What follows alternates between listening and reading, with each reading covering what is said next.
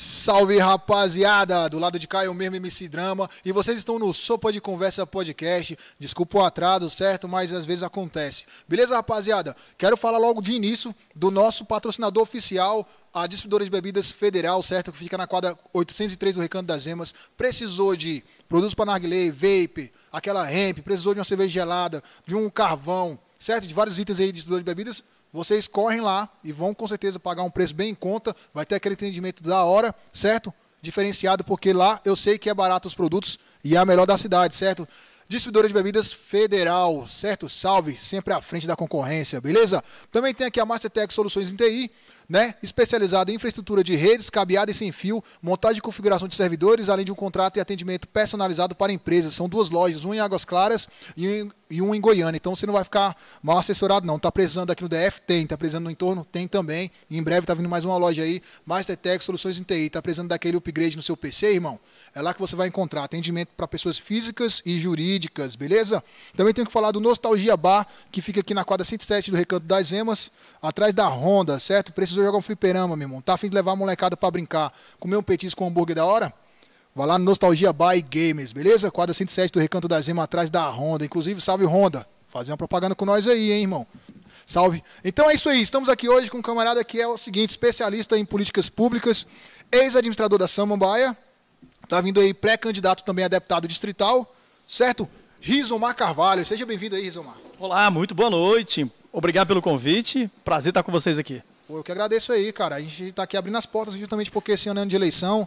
Então tem muita gente vindo aí candidata, certo? E querem mostrar a cara aí, conversar com a população, com as massas e vender o seu peixe aí a respeito disso, né? Ser pré-candidato. Trouxe até uma revista já aqui, ó, Política Brasil, certo? Isso é revista que é relacionada à Associação Comercial. Associa... Associação Comercial de Samambaia, né? E ele é presidente da CISA, Associação Comercial e Industrial de Samambaia, certo? Vamos começar do começo, como eu sempre começo com a geral aqui, com a galera aqui. Depois, se vocês quiserem saber da revista, tem site também? Tem. Qual é o, é site? O site é acisadf.com.br. Aí, pronto, acisa.com.br, tem também no Instagram, tem na acisa. É, acisadf.com.br. fechado. Então vamos lá, Rizomar. Passou a infância onde, cresceu onde, é de onde? Rapaz, eu sou nascido em Brasília, pais nordestino, minha mãe do Piauí, meu pai do Rio Grande do Norte.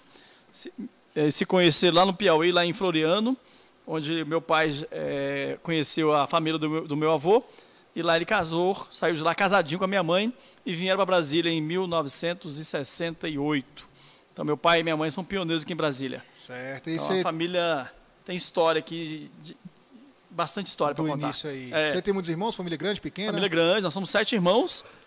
Um, um faleceu, tem seis vivos aí. Correto. Vamos lá, cara, sobre essa questão da pandemia aí, bicho. Como é que ficou a pandemia para sua vida aí nesse é. tempo aí? O que você estava fazendo aí? Aí antes um pouquinho eu queria contar para você que ah, eu fui, pode eu falar, fui, fica à vontade. É, meu pai morreu muito cedo, fui criado em creche dos 3 aos 11 anos de idade. Então ah, passamos uma infância muito difícil.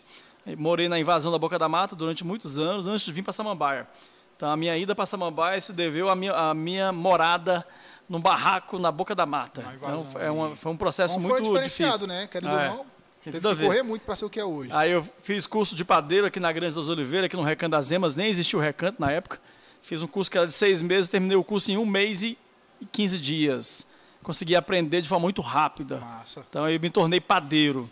Não consegui arrumar emprego de padeiro em lugar nenhum. Ninguém me dava oportunidade, porque eu não tinha experiência. Então a tal da falta da experiência me deixou com muita dificuldade financeira, né? Eu acabei saindo, me oferecendo para trabalhar de graça nas padarias, apenas pelo pão e o leite. E aí eu consegui que um dono de uma padaria me desse uma primeira oportunidade. E aí, menos de uma semana, ele viu que eu era capaz e me contratou efetivamente para ser ajudante de padeiro. Sim. Depois me tornei padeiro. Trabalhei como padeiro durante dois anos e meio, à noite. Né? Saía da escola, no Centro Nacional 3 de Taguatinga Sul, já pulava o muro, já caía dentro da padaria já lá e já preparava o pão preparava a massa de meia-noite até umas duas da manhã, de duas até as quatro dormia dentro do forno, enquanto a massa inchava, porque naquela época não tinha essa modernidade que tem hoje. Que hoje qualquer um faz o pão, hoje qualquer um não, assa é, o pão. industrializado já É, hoje tá, é só botar é... para assar, programado ali, pronto. Na minha época, você tinha que preparar a massa. Você era uma máquina, você era quatro tudo, né? horas inchando. Era um processo, não podia perder. Se perdesse o horário, dez minutinhos, o pão todo se perdia. E na época os fornos eram feitos a lenha e não tinha aqueles armários bonitinhos. O pão era feito totalmente é, ele tinha que ser colocado por uma pá, que ia até o fundo do, do, do forno e tinha que soltar com bastante habilidade para o pão não, não, cair lá dentro e perder o pão. Caraca. Então, meu irmão, era uma, era uma engenharia. Não, tinha que ser o padeiro, né? Tinha que ser o padeiro. Aí sempre tinha aquelas brincadeiras, né? De queima-rosca, queima-rosca. Eu, nem, eu nem passou pela minha cabeça aí, mas eu falei, não tem nem sentido. É, como, é, como é um podcast, é tipo pra falar, não, né? Mas passa por isso, você por isso. É o que mais tinha. Falou que é padeiro, os caras já jogam logo E o que aí. baixava de amigo, que depois da meia-noite, bêbado lá, atrás de pão pra comer, pra matar fome, eu dava os pão, velho, tudo ah, pra ele. Como é que foi essa caminhada? Ah, é, então eu cheguei aí, terminei o curso de padeiro, aí consegui me formar em administração, aí consegui terminar o ensino médio. Eu fui presidente do Grêmio Estudantil, ajudei a coordenar toda a minha formatura, é, passei no vestibular, me formei em administração de empresas, depois fiz na UNB um curso de especialista em políticas públicas, né, onde eu pude me destacar. Mas aí, para sair da padaria, é, foi um processo bem legal. Eu saí da padaria, me tornei mecânico durante um mês, não aguentei muito tempo. Eu cheguei também sem engraxate, vendi didim, picolé, laranjinha. Pouco, cansei de curtir o, o a, a Power Discodência, a Smurf Disco Clube faziam uns encontros de caixa no Primavera. Aí, salve Marquinhos. É, Marquinhos é meu amigo de muitos anos. eu e Marquinhos a gente fez o um show do Racionais MCs em 2009, ao vivo, no lá do, naquele espaço dentro do parque da cidade. Fizemos um showzão do Racionais MCs, tive a oportunidade de estar lá com o Mano Brau, oh, com todo mundo. Doido, e uma coisa que você vai gostar muito é que eu desenvolvi em 2006 até 2011 um estúdio comunitário eu construí um estúdio para gravar os artistas de Samambaia. Então, qual era meu desejo grande? Não, diferencial era ter uma rádio. E eu criei a rádio Samambaia, chamava Popular FM 106,7. Isso em 1996. Por que, que eu montei uma rádio? Porque quando eu procurava, eu montei uma prefeitura comunitária na minha quadra, porque eu não tinha nada lá, não tinha água, não tinha luz, não tinha asfalto, não tinha nada. Eu falei, eu preciso criar alguma organização popular que possa dar voz à minha população. E eu me propus a fazer isso, mesmo muito novo, com 18 anos de idade, me propus a esse, fazer esse papel de, de líder comunitário, de defensor da minha comunidade. Você já tinha um talento, então, para coisa, questão eu política. Adoro fazer. É, ali no, no, aí eu líder consegui liderar as massas, isso em 96, fundamos a primeira prefeitura comunitária de Samambaia, e aí com essa organização popular se espalhou a ideia para as demais quadras. E aí eu saí fundando as demais quadras também, a mesmo, mesmo modelo de organização popular. E aí foi, deu certo, virou uma onda muito grande. E aí veio o segundo momento. A gente queria divulgar uma atividade numa rádio e as rádios comerciais não davam espaço para a é gente. Assim Nunca deram espaço para a gente. E aí eu falei, então eu vou montar a minha. Aí eu procurei no classificados, é, é, transmissor de rádio. Tinha um cara anunciando, faço transmissor de rádio. Fui atrás desse cara, comprei o primeiro transmissor de 15 watts de potência, botei a rádio, dei o nome dela de Popular é, FM. Pirata, no caso. Era, lógico tem que era. Rádio pirata da cadeia, sabe dessa? Os caras capitam onde é que você tá, filho, te acha, velho. É, aí eu fui... Aí a antena tem que ser longe, não é isso, do lugar? Ah, foi maravilhoso. A experiência foi perfeita. Não, naquela época eu não tinha medo, não. Nem... Não era tão igual hoje. Não, não tinha tanta essa perseguição. E eu também tinha lido que se fosse abaixo de 25 watts, não daria problema. Isso. Seria considerado uma inflação pequena. Então eu comprei com 15. Falei, estou bem fora do risco que eu só queria que a minha comunidade ouvisse. Soubesse, é, tá ali que tem, existe uma rádio. Aí só que virou uma onda mesmo. Aí virou a onda e teve que aumentar a potência. Massa. E aí começou a Samambaia todo ouvir, Brasília todo ouvir, e quando fui ver eu estava com 150 watts de potência funcionando. Pô, que bacana. Muito. E aí que nós combinamos, a gente revezava, né? Ó, cada locutor, se a polícia baixar aqui, você é o cara da vez, viu? Então, porque aí dava, aí era réu primário. Então, é, isso mesmo. tu primeiro, depois eu, depois ele, eu, até eu tô falando isso porque eu também já, já quis ser, entendeu? Já quis então, correr atrás. Assim, e aí, fui, aí, nasceu também o desejo da gente espalhar a ideia das rádios para demais cidades. E aí eu ajudei a fundar aqui no Recanto das Emas a Rádio Líder FM, líder com Divino. Divino, com Herto, todos sabem que como eu ajudei, inclusive dei transmissor. A do Riacho Fundo também eu ajudei a fundar, que era na época o Ronaldo, junto com o Ronaldo e o negão aqui que faz o hip hop, qual é o nome dele? Aqui. Não sei quem é esse negão. Aqui no recanto, gente boa pra caramba. Jean. Jean, Jean salve Jean. Jean. Um, um abração pro Jean, meu amigão. Tá grande Jean. Falei negão porque pela amizade que eu tenho com ele, tá? É, então, Jean, gente boa pra caramba, ajudei a fundar. A de Santa Maria, a Gazeta FM de Santa Maria, a Utopia em Planaltina, tá a Clube geral, FM no Recanto, e nós fundamos depois a Abraço, a Associação Brasileira das Rádios Comunitárias, em parceria com o SOTER e com todo esse movimento de rádios comunitárias. Então, o movimento, primeiro, de prefeituras comunitárias, de organização popular, nasceu o desejo de criar as rádios comunitárias. Então, a gente atuou em duas vertentes. Então é bem legal esse processo. Depois dessa vertente, eu senti que meus, meus, meus cantores populares de Samambaia, os artistas, não tinham disco para tocar na rádio. Às vezes tinha que fazer um ao vivo, uma capela ao vivo, não tinha como gravar. Sim. E aí eu fiz uma parceria, consegui montar um puta estúdio maravilhoso e ainda além de gravar você cantor, eu te dava mil cópias de CD impressas louco, para você divulgar. eu não conhecia isso. esse cara antes, hein? Falei, mano. Então a gente arrebentou. maluco, é. Então a gente fez um trabalho muito legal para poder mostrar para a população de Samambaia que a gente tinha condições reais de fazer com que a nossa arte popular pudesse ser vista. E são ideias simples, né? Não, cara? isso são Que, ideias simples e fácil de gente. captar, barata. Então, eu comprei uma impressora que eu já imprimi o rótulo do jeito que o cara queria, bonitinho, a capinha padrão. E aí ele conseguia ir nas rádios levando o CD dele. É um portfólio também, né? Pô, aí divulgar. E eu tinha um acordo com eles, que durante 30 dias eu ia, eu ia massificar aquela música de trabalho que ele, que ele, tocar, que ele gravasse comigo na, lá no estúdio popular. Então é, acabou que eu dei muito espaço pro Cabra. Então foi muito Pô, bom. ajudou demais. Pô, se outras pessoas tivessem essa abertura aí pra isso, Coisa que pode ser feita agora de forma simples. mais prático, mais monta um prático. estúdio aí, vamos fazer a parceria, deixa o cara gravar e vamos estourar. Ainda bem Da que agora hora. tem um TikTok, né? Não, é. O TikTok tá aí, Cauê, pra ajudar rapaziada, os aplicativos pra molecada. Então aí o meu maior desejo ainda era ter fundado uma TV comunitária. Eu não consegui, mas eu ajudei a TV a fazer parte da primeira TV comunitária aqui de Brasília, que está na net, inclusive, né? Que é a TV comunitária que foi é, fundada pelos sindicatos, os movimentos mais de esquerda aqui em Brasília. Não, mas tem a questão da, da, da própria TV agora na internet aí, né, pô? Que tá é, que agora assim, né? já, mais- já mais popular, tá mais Já, popular. Naquela época não, naquela época a gente queria montar uma TV mesmo, uma rádio mesmo. Hoje caiu um pouco em desuso o uso da rádio, né? Podcast está substituindo, o TikTok. mesmo, tá é substituindo. difícil alguém hoje ouvir rádio. Só né? as rádios que já estão realmente aí na há muito tempo. É. né? As novas não adianta tentar, porque não. Eu, quando era jovem, trabalhei na atividade FM, né? Trabalhei na época, passei uma, uma temporada muito boa lá. Foi um, o João Carvalho, que era o diretor, me convidou e eu fui trabalhar com ele. Né? Nessa época, isso em 89, 90, a rádio não era sertaneja. A rádio ainda era rádio muito bem ouvida e não tinha essa veia sertaneja. Aí veio o Vigão e comprou a rádio na época e ela se transformou num sertanejão que ela é hoje. Massa. É, é um- Engraçado, tu andou tanto por esses lados aí de TV, de comunicação, e não, não seguiu esse padrão aí de É, continuar ali, né? Aí veio a política e me, Veio, é. me Aí, levou. Como é que foi essa questão de entrar na administração aí? Administrador de Samambaia. Quantos, quantos habitantes tem Aí quando eu criei, como eu ajudei, eu vi minha cidade, eu fui um dos primeiros moradores a mudar para Samambaia em 1989, em março de 89. Primórdio ali. Chegou, não tinha nada, só tinha mato. Nós construímos nossa casa com bastante dificuldade, com a água da chuva. Para entrar material de construção é muito difícil, a gente conseguiu construir só apenas a cozinha, o que seria o modelo da cozinha. Nós tínhamos 30 dias para mudar.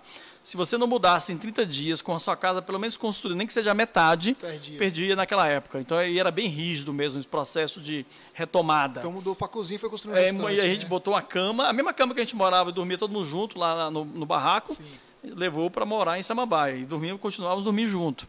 É, então, a minha mãe, a gente teve uma, uma infância muito difícil. Minha mãe, não era, minha mãe era doméstica, né? Mas minha mãe muito esforçada, conseguiu criar os filhos todos, mesmo sem a figura, do da, a figura paterna. Que é difícil, o moleque chegou do Piauí, não Claro, conhece ninguém. Pô, novinha, pô, não conhecia ninguém, ainda enfrenta uma série de dificuldades ainda que ela enfrentou. Aí, aproveitar o Dia das Mães, mandar um grande abraço e um beijo para minha mãe, aí, Ma- Dona Maria Helena, Um abraço, Maria Helena. Dona Sorriso, deve estar nos ouvindo, que ela gosta. Bacana. Olha só. Aí chegou na estação da Samambaia. Um desafio gigantesco. É que foi antes um pouquinho, aí tem que ter mais história antes, macho. Vai, vamos chegar lá. Continua aí. Aí, com as, com as prefeituras comunitárias de Samambaia, eu fui eleito presidente da FAMIBRE, que é a, que é a FAMIBRE? Federação das Associações de Moradores e Inquilinos de Brasília e região do entorno. Caramba. E aí nós tínhamos um braço também na área da moradia, dentro da Famibre.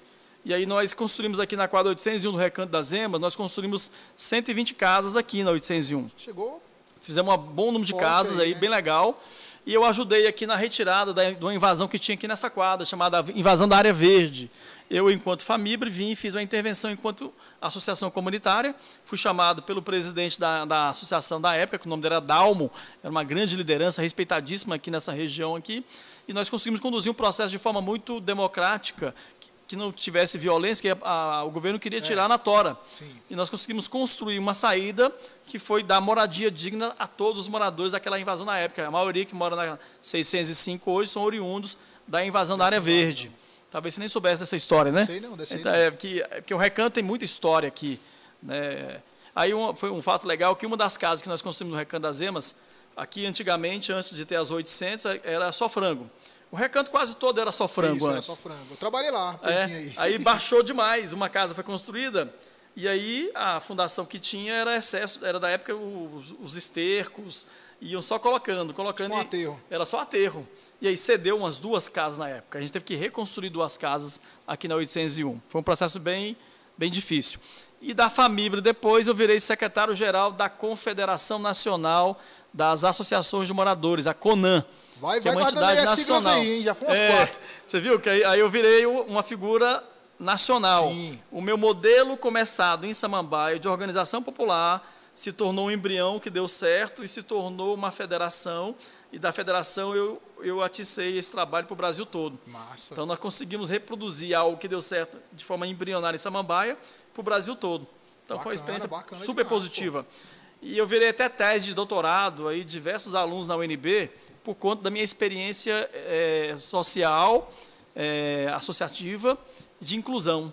Então é um negro, jovem, filho de mãe preta, lascado, Sim. filho de pobre, conseguimos vencer. O que, que a gente gosta de falar com o meu exemplo? Que mesmo com toda a dificuldade que eu vivenciei, eu não me tornei marginal. Claro. Eu não fui para o lado do crime. Podia ter, ter, ter ido. Sim, por, por diversidade. Que eu convivi coisas. com tudo que você achava de ruim, mas nunca me tornei ruim. Pelo contrário, eu consegui passar e deixar uma marca. Eu falei, vou construir algo de bom para a minha população. E consegui isso com muita força e dedicação. E sem religião, sem nada. Isso não tem nada a ver não, com religião. Porque às vezes não. quando você fala, ah, porque o cara é, organização, é, o cara é religioso. Né? Não, foi uma necessidade que nasceu. Ah, e tu viu ao te... seu redor e falou, pô, vou mudar esse meu cenário. Alguém né? tem que liderar. Eu ficava doido para ganhar na Mega Sena para asfaltar a minha rua. Era um o meu desejo era esse. Aí, pô, eu, então eu passava assim, vinha aquele tanto de britas. Eu falei, pô, rapaz, eu vou comprar umas britas para botar na minha rua, porque lá não tinha asfalto. Lá tinha uma montanha de brita mesmo, não era uma nos Eu ficava doido pegar aquelas britas lá e colocar na minha rua. Eu falei, um dia eu vou asfaltar a minha rua. E eu asfaltei. Conseguiu Consegui asfaltar. No governo do Cristóvão, eu fui assessor especial do secretário de obras. Olha aí, cara, Deus botou. Como é que Deus eu, botou aí. Como é que eu consegui? Como é que eu consegui isso? Porque a quadra encheu, alagou a quadra toda, 510, 512, foi alagada por bastante água por causa da chuva. Choveu intensi poder... intensivamente durante cinco dias. E aí se tornou lá quase um lago, meu irmão. E aí a minha casa, onde eu morava, foi alagada totalmente. E aí eu virei capa do Correio Brasilense na época. Eu em cima de uma, de uma, de uma cama e a casa toda enxaguada de água.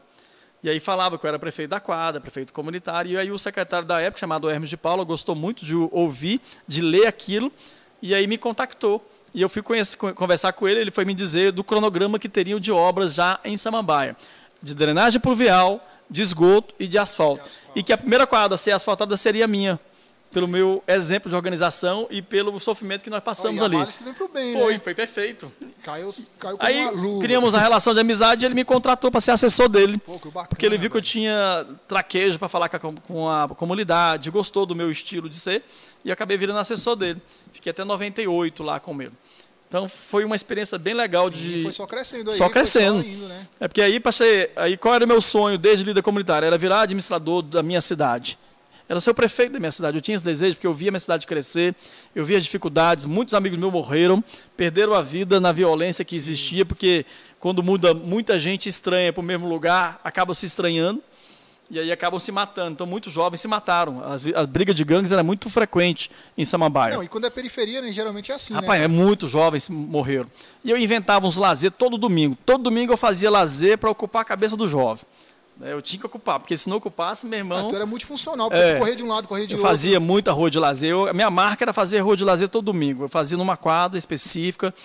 E aí a polícia, aí, com violência excessiva, a gente construiu um posto policial.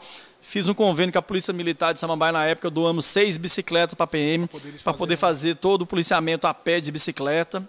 Viremos um exemplo na época, foi muito bom esse exemplo, é, chamada a Polícia Comunitária. E acabou dando certo. Né?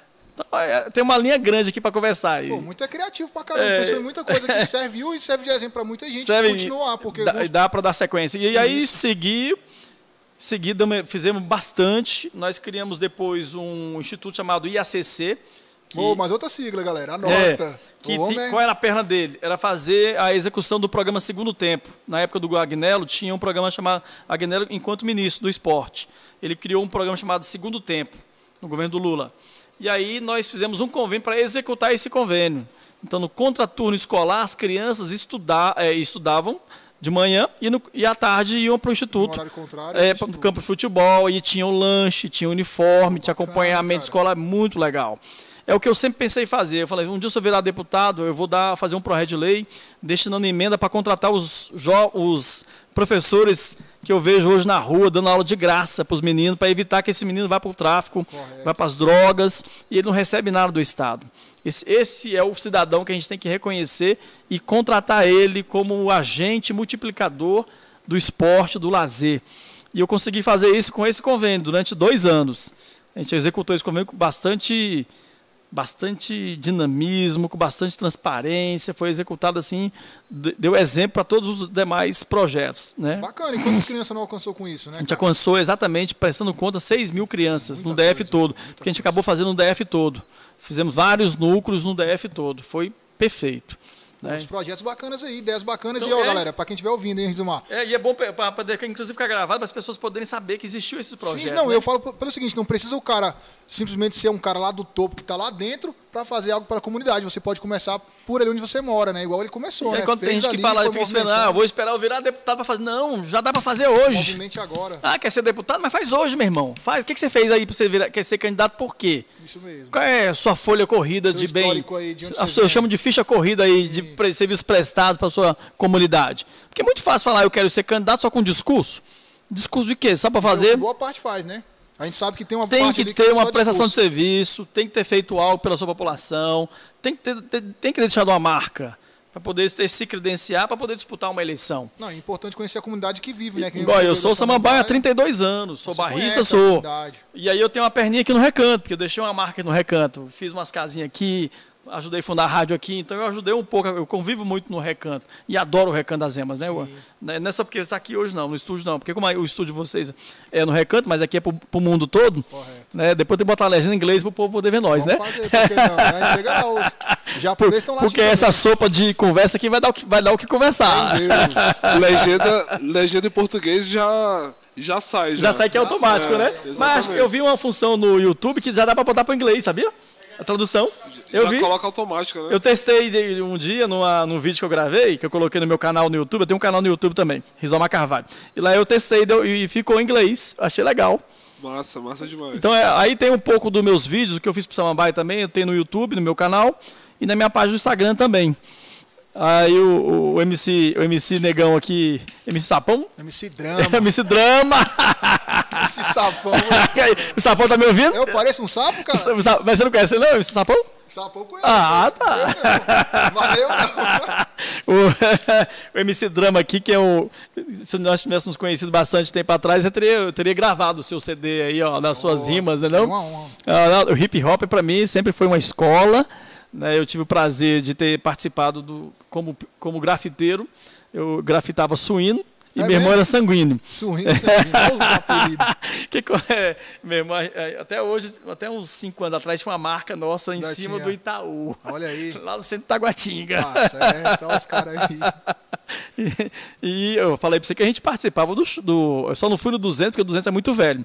Mas no Primavera, no City, nesses bailes que aconteciam, todo domingo era sagrado. Ah, é uma e do, todo do domingo era sagrado a gente levar uma carreira de alguém. Normal. porque no final do baile pega o seu tênis e esconda ele. Teve um tempo que era muito sinistro. Era, roubavam tem um, tem um respeito muito. maior, agora antigamente Nos, era mais pesado. Saída de baile era certeza de ser roubado. Era pesado. Nos bares de funk que tinha no Primavera e no Antigo Primavera. Quem é dessa época sabe como esse clube marcou gerações. Tem alguns vídeos antigos no YouTube, depois você joga. Bailes do funk no Primavera. Taguatinga, não é isso? Era, em Taguatinga. Primavera, quarentão. Quarentão. aquela descida do Primavera. É, ali tinha, aí, primavera, ainda tem um clube lá ainda. Inclusive é. tá um litígio lá que parece que o governador Ibanez vai dar um jeito agora de, de virar moradia. É, tava embargado. É, lá, vai né? virar moradia lá agora. A, a, essa é a tendência. Ou então parque. Então, um parque é, seria mais, parque seria mais legal, né? É, Se virar moradia, o parque já era, né? Pois é, tinha que ser um parque ali, né? Exatamente. Tinha que reativar o clubezinho ali também. Eu, aquele clube era maravilhoso. Era muito bom. E o Vai Quem Quer? Lembra do Vai Quem Quer? Eu lembro do Vai Quem Quer. eu fui na inauguração dele. Cara, eu matava a aula pra ir pro Vai Quem Quer. Eu também. Peguei com o Jutivite lá. Olha aí. eu fiquei o dia todo na piscina. Gente, eu nunca tive tanta água na minha vida, né? Porque lá a água lá é natural, da, da bica. Sabia que é da bica que vem? Não. Ela eu nunca foi... fui lá, não. Esse aí eu não conheço. Não. Rapaz, eu sei o nome, eu já ouvi falar. Taguatinga Sul? Nunca fui lá. Não. Esse jovem de hoje não anda igual nós anda, não, né? Eu andava é, demais, meu. Não lá, não. Você nunca fez frete, não? Tô, tô, tô abismado do Leandro ter participado lá, né? Você. Ei, tu já fez é frete? É porque no. O Vai Quem Quer, eu tenho. Eu só tenho cara de velho, mas eu tenho 33 anos. Só que eu. eu- na minha adolescência, tava no finalzinho, já, já tava na época É, era no áudio tava já. bem, acab- bem É, acabando. Tava perigoso, já tava no final, já tava nos finalmente. Gente, já. quando inaugurou o Vai Quem Quer, rapaz, era maravilhoso, febre. perfeito. Era, o único lugar que a gente tinha para ir lá. Era os lazer que tinha, né? Porque a gente não tinha dinheiro para ser, pra ser sócio do Primavera nem do, do City, que eram dois clubes famosos nessa época em Sim. Itaguatinga, Sul. Então, nossa saída era o quê? Era o Vai Quem Quer. Quando inaugurou, era o nosso point. rolê ali. é o nosso Bacana, hein, point. velho? Vamos falar aqui. Porque podcast é de história, meu irmão, não é não? isso É mesmo. isso mesmo. Vamos falar dessa história da Samambaia aí. Agora vamos jogar na Samambaia. ADM Samambaia. O cara Isso. comandou a Samambaia durante quatro anos, correto? Correto. Quantos, quantos moradores tem ali? Samambaia hoje está com 340 mil habitantes E hoje. como é que é o desafio de administrar uma cidade desse porte aí com tantos habitantes, mano? Porque quando você fala em administrar uma cidade que é um pouco menor, vamos falar aqui, quer ver uma menor? Ah. É, Candagolândia, Candagulândia, 25 mil habitantes. Águas Quentes ali embaixo. O próprio ali. recanto, que fácil. tem basicamente a metade de São 70 mil né? habitantes. O recanto tem, na minha época, na minha época, que lá de Samambaia nós tínhamos 240 mil, o recanto tinha 70, 80 mil habitantes só. Era a diferença bem Mas aí pequena. a demanda é muito gigantesca, É hein? que Samambaia cresceu muito, verticalizou muito. Na minha gestão, logo quando eu assumi em 2011, é, o- a convite do Agnello Queiroz, nosso governador, ele me convidou pessoalmente para ser o administrador, por quê? Porque eu era morador da cidade, era um critério que ele estabeleceu. Ser morador da cidade e ter uma formação acadêmica também Acho justo. e, e comprometimento com a população igual eu tinha. Então, calhou certinho o desejo do governador com o meu perfil. Por isso que eu fui assumir como administrador regional. Porque eu moro, eu moro em Samambaia há 32 anos. Fui o primeiro morador morar na cidade. Um dos primeiros a morar, nessa- porque tem muita gente. Acaba Sim, disputando. claro. A paternidade Quem é chegou grande. primeiro de verdade. É porque não, não tem como saber quem foi o primeiro. Porque chegou todo mundo junto. Nós viemos no mesmo ônibus junto, lá da- do Parque Três Meninas, aonde na época nós pegávamos o endereço de onde nós íamos morar, e então vinha todo mundo nos mesmos ônibus. E aí e soltava, abria as portas, não saía junto para sair identificar onde é que você é ia. Ah, o meu lote a ali. marcação de cada É, ah, lá, o lote meu lá. Então, é lá que, então não tem como saber quem foi o primeiro. Isso não existe. Quem falar é mentira. Tem o primeiro na X, Samambaia, antes de Samambaia que, que é o, o Zé, o, Zé, o, Zé- o José Alves, que é o nosso primeiro morador de Samambaia. O Zé Alice, o nome dele, desculpa, corrigindo, Zé Alice, primeiro morador de Samambaia, da parte da X. Ele morou na quadra 406, ali perto do Banco do Brasil. Ali foi a primeira quadra de Samambaia, que não era Samambaia, ia ser a cidade do, da, da DASA. Ia ser chamada cidade do- da DASA, que era específico para servidores públicos do Ministério do Planejamento na época. Olha aí. É bem antigo, foi em 86 isso. Então a cidade foi toda construída para ser a cidade dos servidores públicos. Então era um puta projeto. Aí o Horizão entrou, Tampão virou governador, a primeira coisa que ele fez, vai virar a cidade de todo mundo. Aqui vai ser a cidade do povão, de fundo de quintal, de invasão. O Horizão botou para lascar mesmo, com bastante coragem, porque para fazer uma cidade nova tem que ter coragem. Tem que ter. Hoje, se ele tivesse vivo hoje, com os órgãos de controle do jeito que são hoje, ele não teria feito Samambaia. né? Ele não teria nem aprovado o projeto. A burocracia que é hoje, né? Minha mãe é agradecida ao Roriz até hoje. Porque por tem que ter peito para fazer, porque- né? Para fazer recanto ele foi peitudo, para fazer Riacho Fundo foi peitudo, para fazer Samambaia teve peito, Sobradinho 2, se não fosse assim não Não, e olha aconteceria. o tamanho dessas cidades hoje, né? É estrutural que ele Olha o tamanho dessa cidade O erro que o governador Cristóvão cometeu, né, de não querer regularizar, É verdade. perdeu a eleição, custou a eleição dele, a reeleição dele no- em 98. É. Ele lembra que ele perdeu no debate? Ele ainda deu alguns lotes aqui no recanto. Inclusive. Algumas famílias vieram pro Recanto e pro Riacho Fundo, que eu acompanhei de perto. Exatamente. Inclusive a minha mãe ganhou o lote no, no- em 98, no, é, no último ano de governo. Bem no dele. finalzinho do governo. Exato. Ou alguns foram para QC4, QC5, QC6, QC8, ou alguns vieram para 802, 804, 803. que eu acompanhei de 203 perto. lá também no recanto da Zema. É, tá- também, 200, né? aham. Aqui mais Isso pertinho. Perto, lá, né? perto do, do BRB ali, onde eu morava. Isso. Então, essa história que a gente conhece bastante, porque eu tive, eu era assessor da Secretaria de Obras, e na época a CODAB era subordinada à Secretaria de Obras, então eu acompanhei tudo de perto, a remoção das famílias do, da estrutural, aqueles poucos que, que se dispuseram a vir para cá, quem resistiu continuou lá, Sim. foram até mais espertos, que ficou, a cidade hoje está crescendo Sim, tá bastante. grande Pô, você mora dentro do plano piloto, pô, estrutural é dentro. Isso mesmo. Porra. Industrial também, Você tem tá quantos- e a geração de emprego que tem ali, Isso muito mesmo. boa. Né? Igual eu te falei, aí o governador me escolheu, 2011 foi logo um desafio de cara, quando eu virei administrador. Isso com que idade? Eu ti- é, quando- quantos anos eu tinha? Você é na, Não, foi em 2011. na administração de lá. 2011. Foi o ano de 2011 que eu assumi. 2011, fiquei até 2014. Só saí para ser candidato a deputado distrital. Tive uma votação esplêndida, 11 mil votos. Não entrei porque a legenda que eu estava era muito puxada, o PT era, era- era bastante disputado o processo eleitoral. E na época sempre elegia cinco deputados do PT, né? Só elegeu quatro. Aí eu acabei ficando como suplente. Mas não assumi, porque ninguém morreu, ninguém foi caçado, né? Então acabou não assumindo. então eu acabo ficando quatro anos. Porque o sonho de todo suplente é que o cara morra. é verdade, eu não vou esconder. Pô, o vacilo do cara. aqui o- Fica torcendo pro cara vacilar. Vacila, O ataque infeliz. cardíaco do cara bater. Não viaja de avião, não, viaja de carro, né? E aí eu fiquei em 2011, eu montei uma, bela- uma boa equipe para poder. Eu cheguei lá em 2011 na administração regional. A sede funcionava na 121, atrás da Vila Olímpica. Funcionava num- numa espécie de canteiro de obras. Ela não tinha uma sede decente. Quando você chega numa cidade grande, o que você quer ver? Uma prefeitura num lugar estratégico É, isso uma mesmo. sede bonita, bem organizada. Não. Samambaia tinha sua sede lá no canteiro de obras, lá na 121, no final de Samambaia. Então todo mundo tinha né? dificuldade de ir para lá, era um lugar ruim de acessar. E aí, como meta, eu estabeleci levar a sede da administração para o centro da cidade. E aí peguei uma, uma escola velha que estava abandonada há muitos anos e reformei essa escola toda, mobiliei toda e transformei no que é hoje a sede da administração regional de Samambaia. Bacana, hein? Bacana, hein, cara? E o segundo ponto, não tinha servidores de carreira. Só tinham três a quatro servidores de carreira no quadro da administração regional. E aí tudo era carro comissionado. O que, que eu fiz? Fui atrás dos servidores de carreira e trouxe para a administração. Porque como é que você faz a memória de uma cidade depois, no processo todo, se você não tem gente comprometida, que é de carreira, que vai continuar? Porque o comissionado está aqui hoje, amanhã não está. É, não tá, isso mesmo. E as memórias, quem é que vai resguardar nossas memórias? Então, eu tinha essa preocupação. E aí eu consegui trazer servidores de carreira, dei função para eles, né, para poder vir, senão o cara não vem, porque o cara vai sair da, do, da Celândia, vai sair lá do, do Riacho Fundo, do plano piloto para vir para Samambaia, não tinha. Aí nós não tínhamos arquiteto, não tinha engenheiro para aprovar os Aí projetos. como é que faz? com Um cara que não é engenheiro nem arquiteto, como é que aprova um projeto? Pois é, aí eu trouxe uma equipe grande, consegui convencer, e aí a gente, em tempo recorde, conseguimos aprovar os projetos que se tornaram obras hoje. Na época, os alvarás de construção demoravam mais de anos para sair. E tinha acumulado 386 processos de alvará de construção na minha gestão. E aí eu consegui, com a força-tarefa, com o apoio dos demais administradores regionais das, das, das demais cidades, eu articulei e pedi emprestado. Sim. Arquiteto, engenheiro. Então, meu irmão, eu era o chato, eu sou pidão. Não, mas ele é bom de articulação, Eu porque olha pedi- só aí, ó. e consegui aprovar. E aí verticalizou de 2012 em diante, a Samambaia criou outra cara.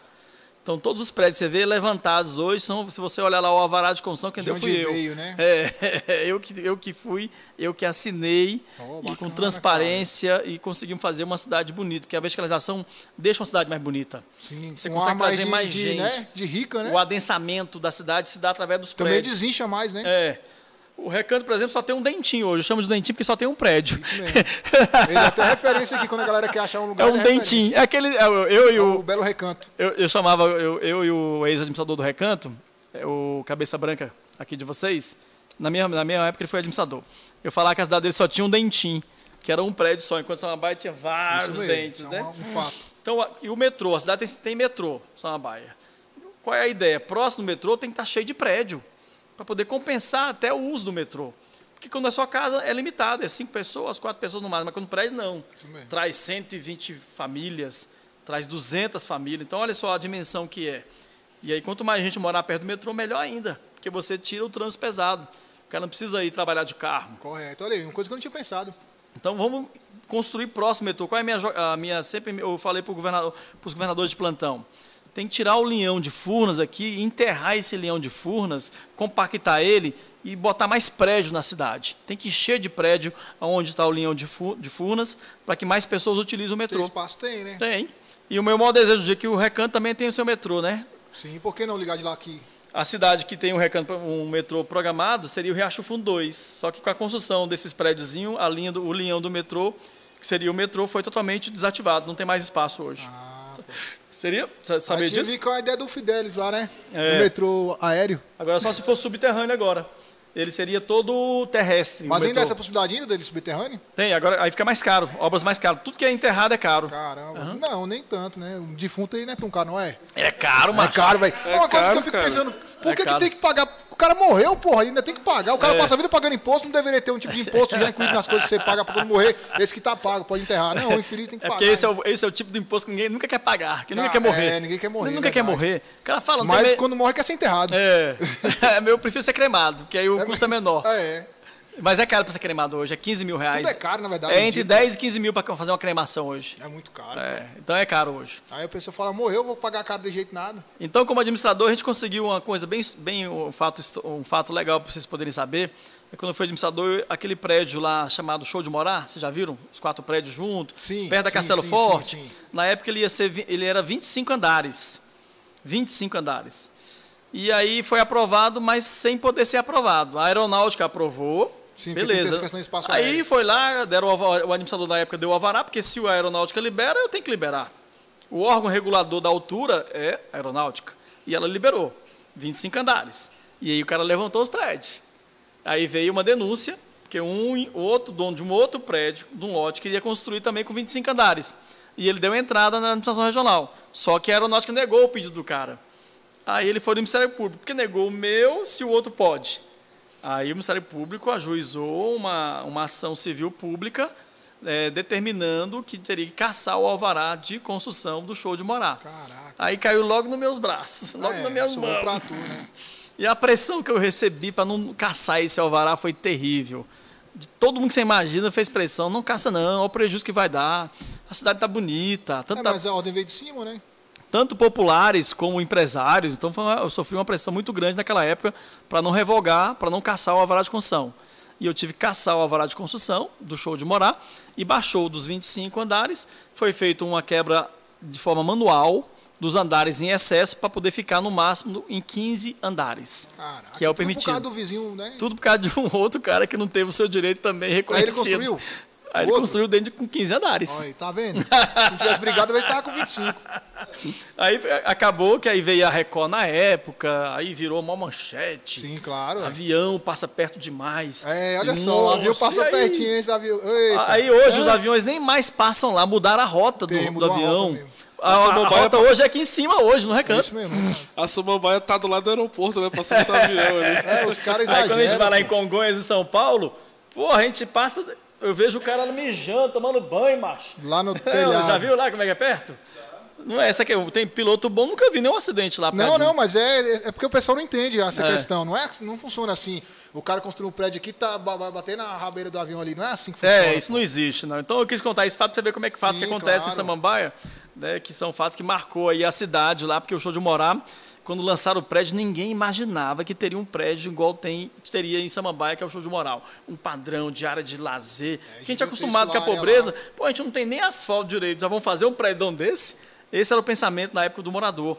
Pô, não tem nem asfalto ainda, não tem nenhuma escola, não tem nenhum fórum ainda decente, não tem nada. E vem um prédio maravilhoso, a gente achava que não ia vender. E vendeu em 15 dias, Olha quase só, todas as cara. unidades, macho. Era 200 mil reais. Na época era muito dinheiro. Isso mesmo. Né, Hoje já é, imagina naquela época. Então, três quartos por 200 mil reais. E a qualidade de vida, um dia que você puder ter a oportunidade de entrar no show de morar lá, você vai ver como é que a qualidade é. diferente. Ele não perde nada para os prédios em Águas Claras. Tem uma prima minha que mora lá. lá Já tem, chegou a conhecer lá? Já, lá? Lá tem até cinema, tem Tem academia. tem tem, cinema, tem, tudo, lá academia. é muito top. É lá tudo top, que lá naquela é top. época, quando foi construído em 2000... Era o e- sonho de morar. viu? É, o show de morar.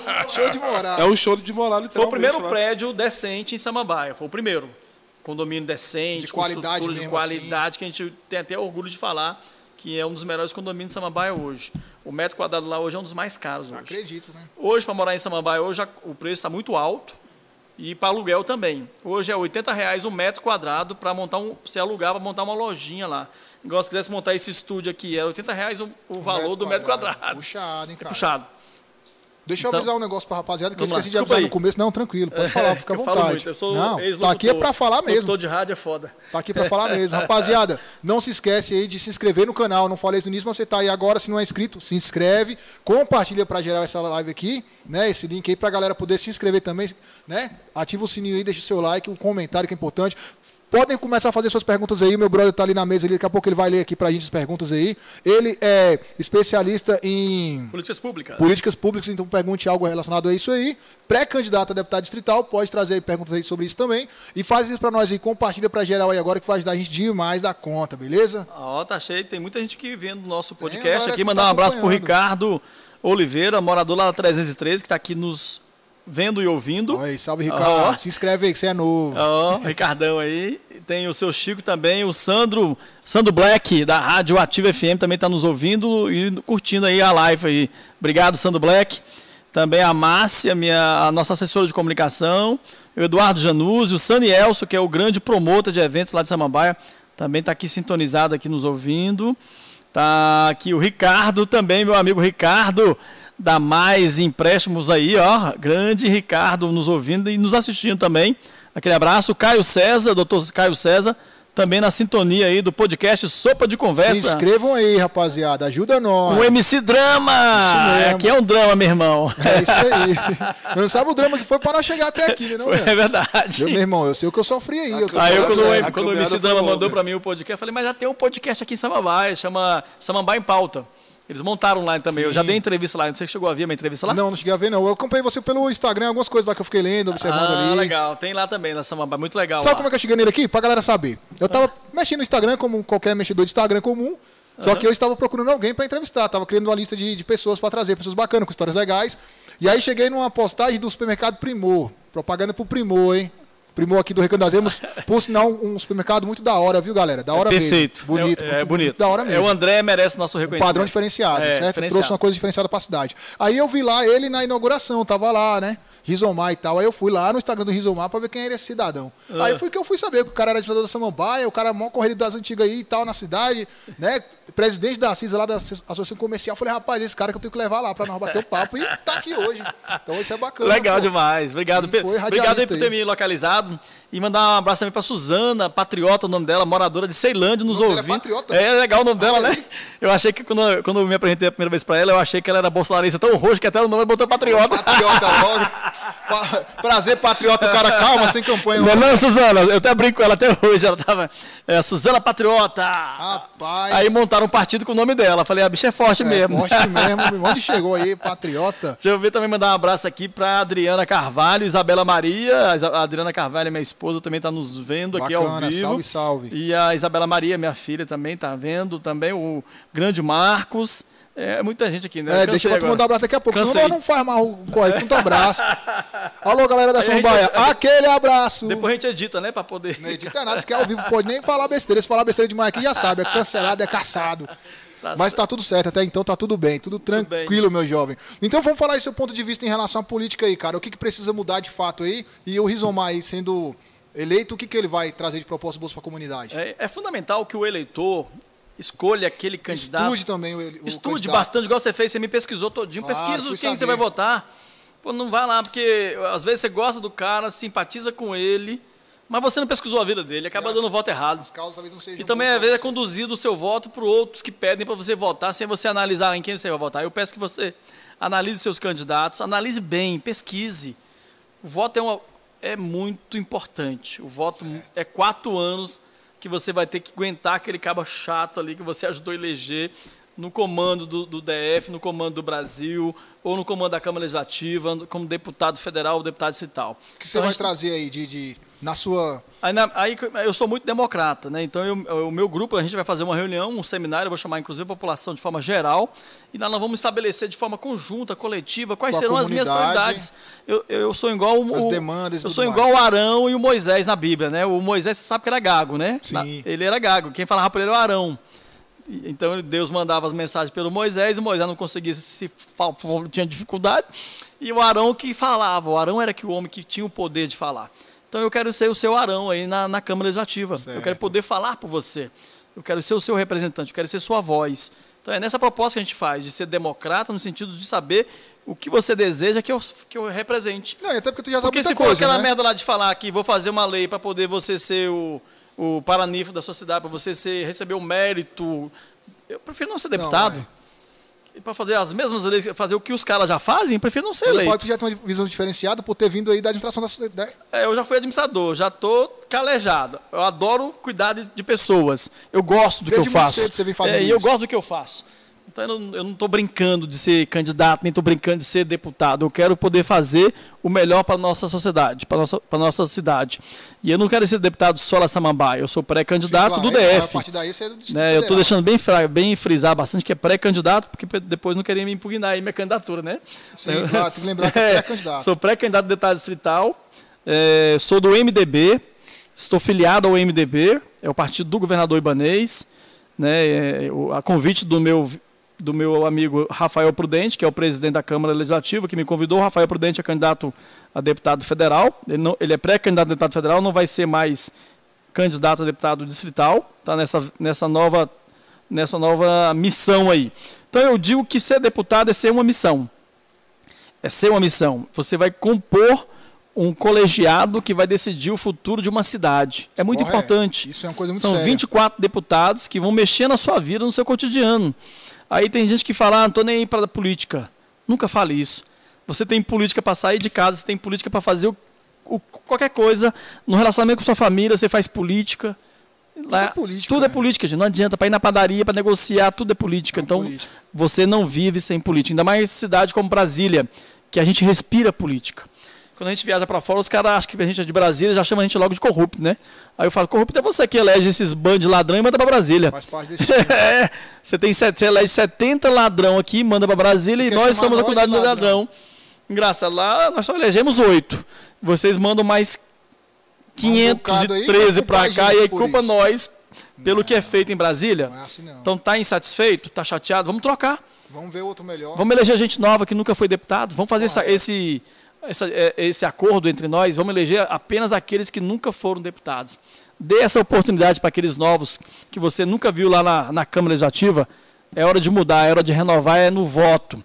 Então, tem gente que faz discurso só na, na, na fala ali, mas na hora de fazer, na hora de votar, votam os que já estão lá, ó, Isso mesmo. sem conhecer o cara. Vamos liberar as perguntas pra galera aqui, Leandrão. Fala pra nós aí o que tem pra- pro meu jovem aqui, pré-candidato. É, eu teve uma bem específica aqui do Felipe Gustavo. Podem fazer as perguntas aí, galera. Tá abertas as Ele perguntas. perguntou por que não foi arrumada a feira da 313, da Sul, da Samambaia. Quero mandar primeiro um abraço pro Hélio de Aquino aí, que morador da Resistência também está nos ouvindo. Grande liderança comunitária. Hélio de Aquino, abração para você.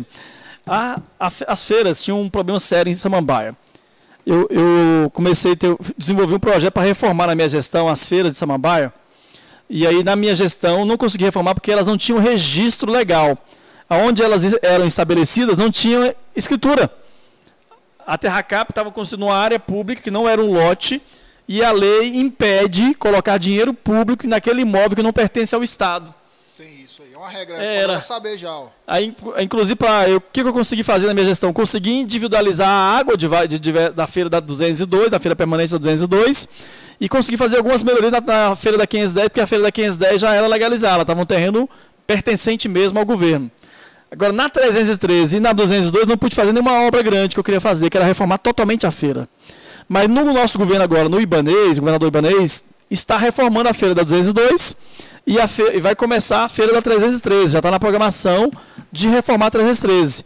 Mas não vai ser feito com via licitação pública, vai ser feito num programa do governo chamado Renova DF, que através do Renova DF é que vai ser feita Pode a ser reforma. feito aí, tá Quem vendo? pode? Tá explicado o porquê, ó. Agora, licitação mesmo não pode, porque impede, porque eu, na hora de abrir um projeto, um processo para licitação de algum bem, de alguma obra pública, eu preciso primeiro anexar o documento comprobatório que aquele imóvel pertence ao poder público. Para saber, porque se de repente eu posso reformar com o seu dinheiro, com o nosso dinheiro público, um imóvel de terceiro, aí não pode. Entendi. Aí, bom, boa eu não posso incorporar nada num imóvel de terceiro, entendeu? E aí, já é explicado pra nós, é, É. pra todo mundo saber isso. Isso é Então, é, às vezes a gente não entende, aí quando você dá uma pequena pesquisada também, às vezes o gestor não explica também. E aí o povo não é obrigado a saber. pessoa também não sabe e fica naquela dúvida se foi você É. o culpado por não É, ter feito. aí, e aí, vezes, não foi. Igual eu tinha o desejo de fazer muito mais obras, eu fiz obras demais, eu ajudei na em obras que mudaram a cara de Samambaia. Todas as calçadas, eu, troquei, eu estabeleci iluminação pública com poste de 16 metros em todas as avenidas de Samambaia, todas. Por que eu fiz isso? Porque o maior índice de roubo na minha cidade, de assalto a transeuntes, assalto a pedestre, era nas paradas de ônibus, quando o cara descia do trabalho ou quando ia para o trabalho. O mal é tão filho da puta que roubava o pobre. É, É, assim pô. mesmo. E aí eu tinha, uma, eu tinha comigo, eu falei, eu preciso dar, fazer um jeito. E aí eu investi em iluminação pública. Então nós investimos pesado todo o recurso que eu tinha em iluminação pública. Não, iluminação é pública é segurança. Cria o padrão também. Porque É. não fica aqui uma coisa e lá na outra, e tu- o cara olha e fala, por que, que aqui é assim e lá não? É, e Não, agora é o um padrão. governador, através de uma emenda do Rafael Prudente, nosso, nosso presidente da Câmara, conseguiu trocar para a lâmpada de LED, a cabeça. Sim. Mas a colocação do porte, a iluminação da época, fomos nosso no governo do, do governador Agnello Queiroz. isso aí. Porque tem que dar mérito a quem fez, né? A gente tem que dar mérito para as pessoas que passaram naquela gestão naquela época.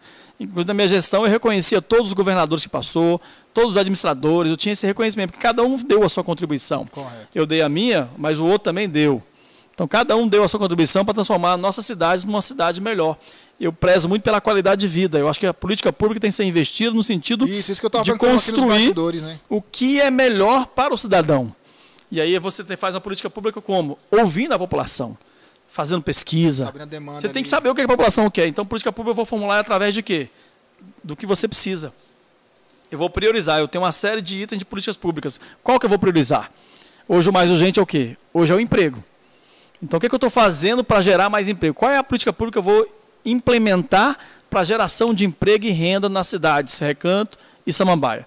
Eu defendo uma criação de um setor industrial no final de Samambaia e aqui no final do Recanto. Ali naquele eixo ali. Indústrias que gerem no mínimo mil empregos. O que, que eu vou fazer para trazer essa empresa para cá? Eu vou dar para ela 20 anos sem pagar imposto e vou dar o terreno de graça. Mas ela vai ter que me gerar mil empregos. Quem não quer vir estabelecer uma indústria no, no DF? Mas isso é provável é, de acontecer? É, a área permitida, a LUOS agora que foi aprovada agora, a lei de uso e ocupação de solo permite que toda a região, ao fundo de Samambaia, ao fundo do recanto, possa se tornar polos Essa industriais. área aí comercial e tal. Pronto. Já resolveu o problema do emprego. A gente não pode ficar dependendo apenas do emprego público, concurso público. Não, nós temos que depender, temos que gerar emprego também na, na iniciativa privada. E criar o quê? Mecanismo de incentivo para que o que empreendedor, para que o empresário empresa, né? possa vir para cá. Criar outra linha de, de, empre- de geração de emprego. Você, ali está ali, a Darlene, por exemplo. O sonho da Darlene é montar um, um salão de beleza. Ela é cabeleireira, mas não tem condição de montar um manicure, pedicure. E aí o que a gente fazer? Cria uma linha do BRB de mil reais de crédito para ela comprar o equipamento dela, para ela montar na casa dela. Já dá o primeiro passo ali. Outro, ela vai pagar como esses mil reais? Vamos dividir em, em 50 parcelas, Um sem juros. Ou vamos dar de incentivo mesmo para ela. Isso é política hora, pública. Políticas públicas aí Então nós tem que, isso nós temos que desenvolver. Pequenos rádios, aqui, você é um estúdio. É moda agora podcast? Virou? É uma E vibe? lembrando que eu sou o número um da cidade. Foi o A recanto- quebrou esse, esse né? É, é, por que, que a Recanto não pode Chegamos. ter? Aí o pessoal fala, pô, é lá no final do Recanto? A rádio foi divina, mas podcast foi eu, meu É verdade mesmo, aí, ó. Já deixou sua marca. É isso aí. MC eu Drama é queria, o criador do primeiro Tá lá. podcast, tá? O A primeiro. marca, tá registrado. Tem mais algum outro aí, meu jovem? Temos, temos Manda bala aí, porque ele tem um horário de corrida aqui, já daqui a pouco tem que, né? Tem uma pergunta, uma pergunta aqui do Eduardo Cavalcante. É, ele perguntando por que, que a ciclovia da Samambaia não tem continuidade até a expansão da Samambaia Norte. E se você tem projeto de estendê-las até lá. O metrô? Não, é ciclovia. Ah, a ciclovia sim. Veja só, a ciclovia, para você estender ela, para poder construir qualquer ciclovia, tem um comitê na Secretaria de Mobilidade que foi criado e só ele que pode dizer aonde é que vai ter Até ciclovia. onde vai? Eu, como administrador, não posso chegar e dizer eu vou construir. Ah. Aí aqui entre nós, eu construí um pedaço, na marra. Bateu ali, brigou e fez. sem licitação. Porque se fosse licitação, eu teria que seguir os trâmites legais, não De podia fazer. lá.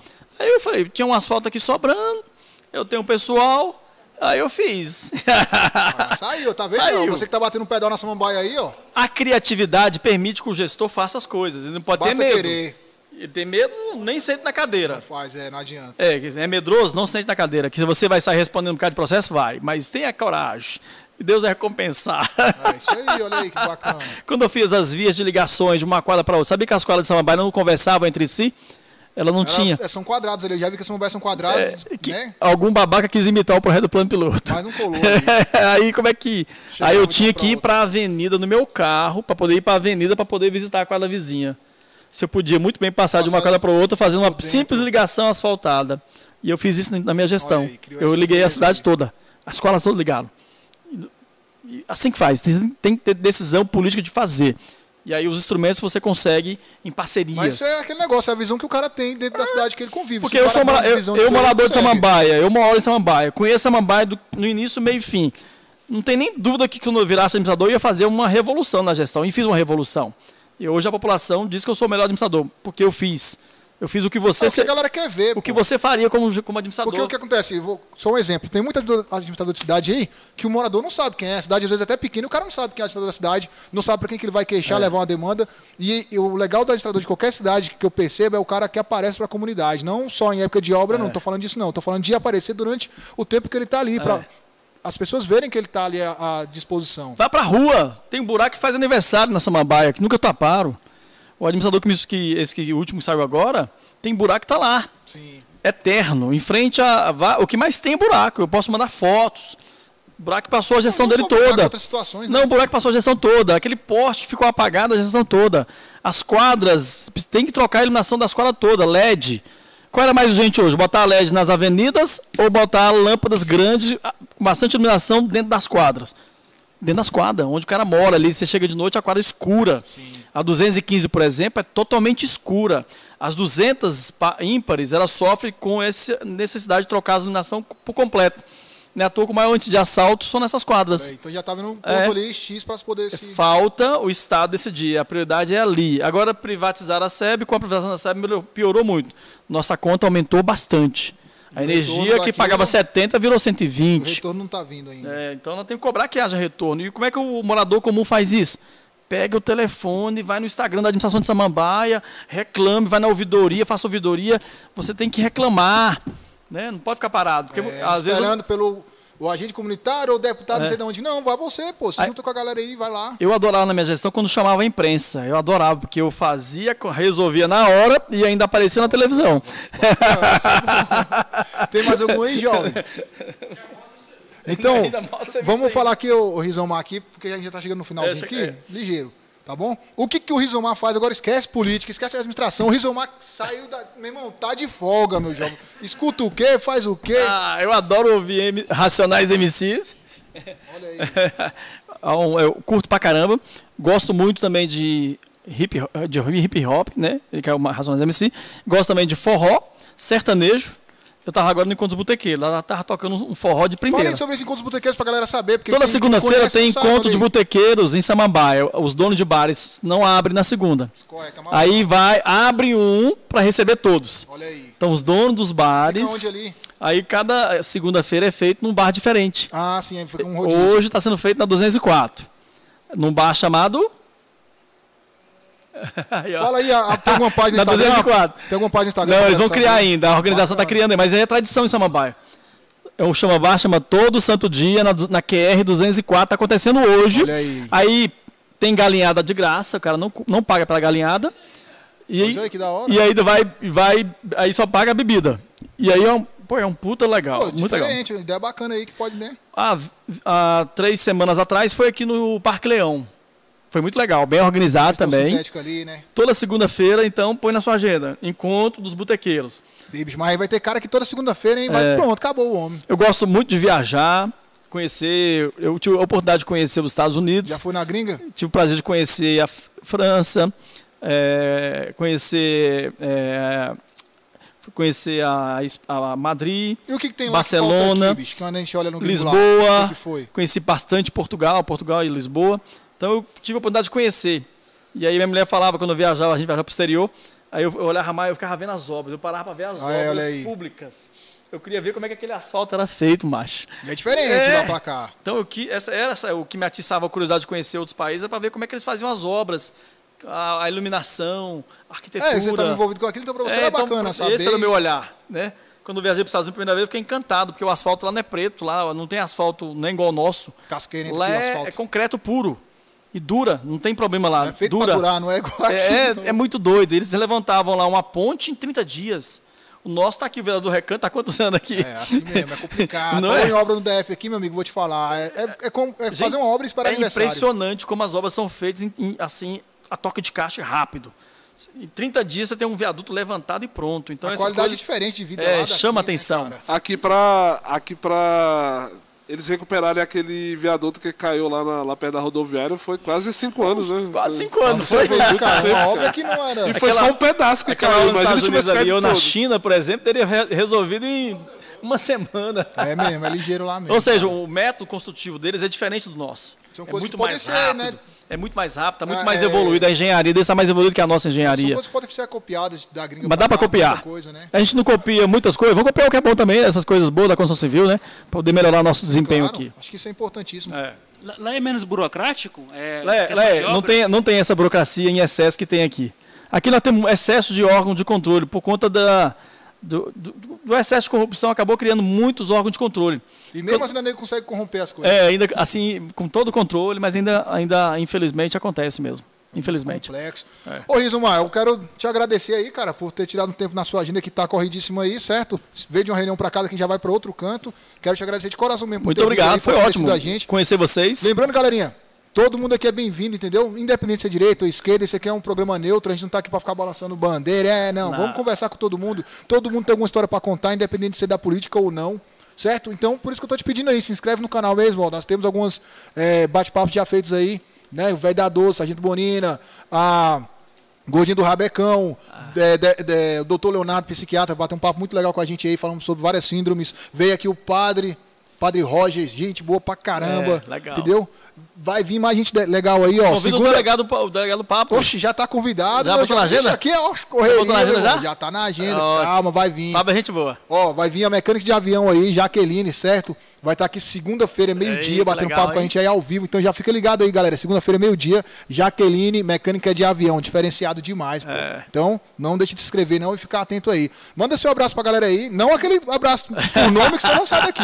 Mas manda um abraço no geral aí, resumo pra Mandar galera aí um abraço pra todo mundo aqui, pra Rádio Líder FM, pra Ativa, o pessoal. Divino. Salve Divinão, da, todo mundo aí que tá nos ouvindo, da Gazeta, demais amigos, todos os amigos nossos de Samambaia, meus líderes comunitários, prefeitos comunitários, essas lideranças que fazem Samambaia ser tão pulsante na política. Samambaia é uma cidade 100% política, viu? Lá vive e respira política.